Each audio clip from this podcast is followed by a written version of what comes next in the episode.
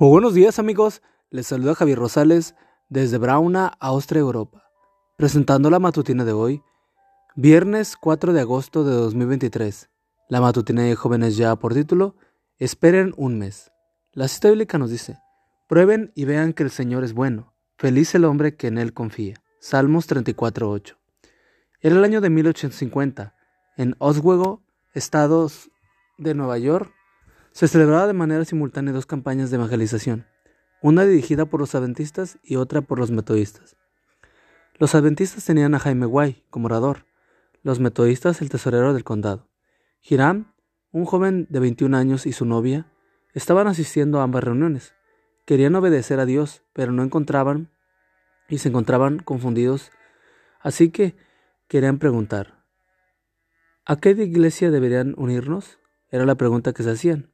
El escritor Herbert E. Douglas nos relata los interesantes detalles de lo que ocurrió. Mientras trataban de definir el camino a seguir, decidieron visitar el linaje de White, quien para entonces tenía unos 23, años de edad. Elena les dijo que esperaran un mes. Al cabo de ese tiempo, ellos sabrían con exactitud qué clase de persona estaba dirigiendo la otra campaña. A Girán le pareció buena sugerencia. Dos semanas después de la entrevista, el predicador metodista se enfermó y tuvo que abandonar la campaña de evangelización y sus funciones como tesorero. Entonces las autoridades del condado se hicieron cargo de las finanzas públicas. Mientras cumplían esas funciones notaron que faltaban mil dólares en la caja. Sorprendidos por la situación, decidieron visitar al tesorero, pero lo hicieron de una manera peculiar. Mientras el jefe de la policía fue por enfrente de la casa, otro policía se ocultó en el patio trasero. Cuando el jefe de la policía preguntó al tesorero por el dinero extraviado, el hombre negó saber sobre algo al respecto. Mientras discutían el asunto, la esposa del tesorero salió por la puerta trasera y escondió una bolsa bajo un montículo de nieve, sin sospechar que el otro policía estaba escondido en los alrededores. Al poco rato, el policía entró a la casa con el dinero finalmente y el tesorero predicador ya no pudo negar su fechoría. Caso cerrado. El tesorero predicador fue desenmascarado.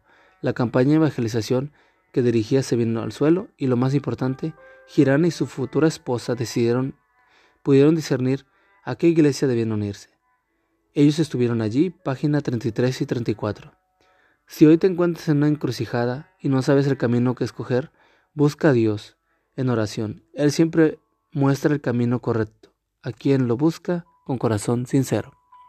Gracias Señor, porque nunca defraudas a quien te busca con corazón sincero.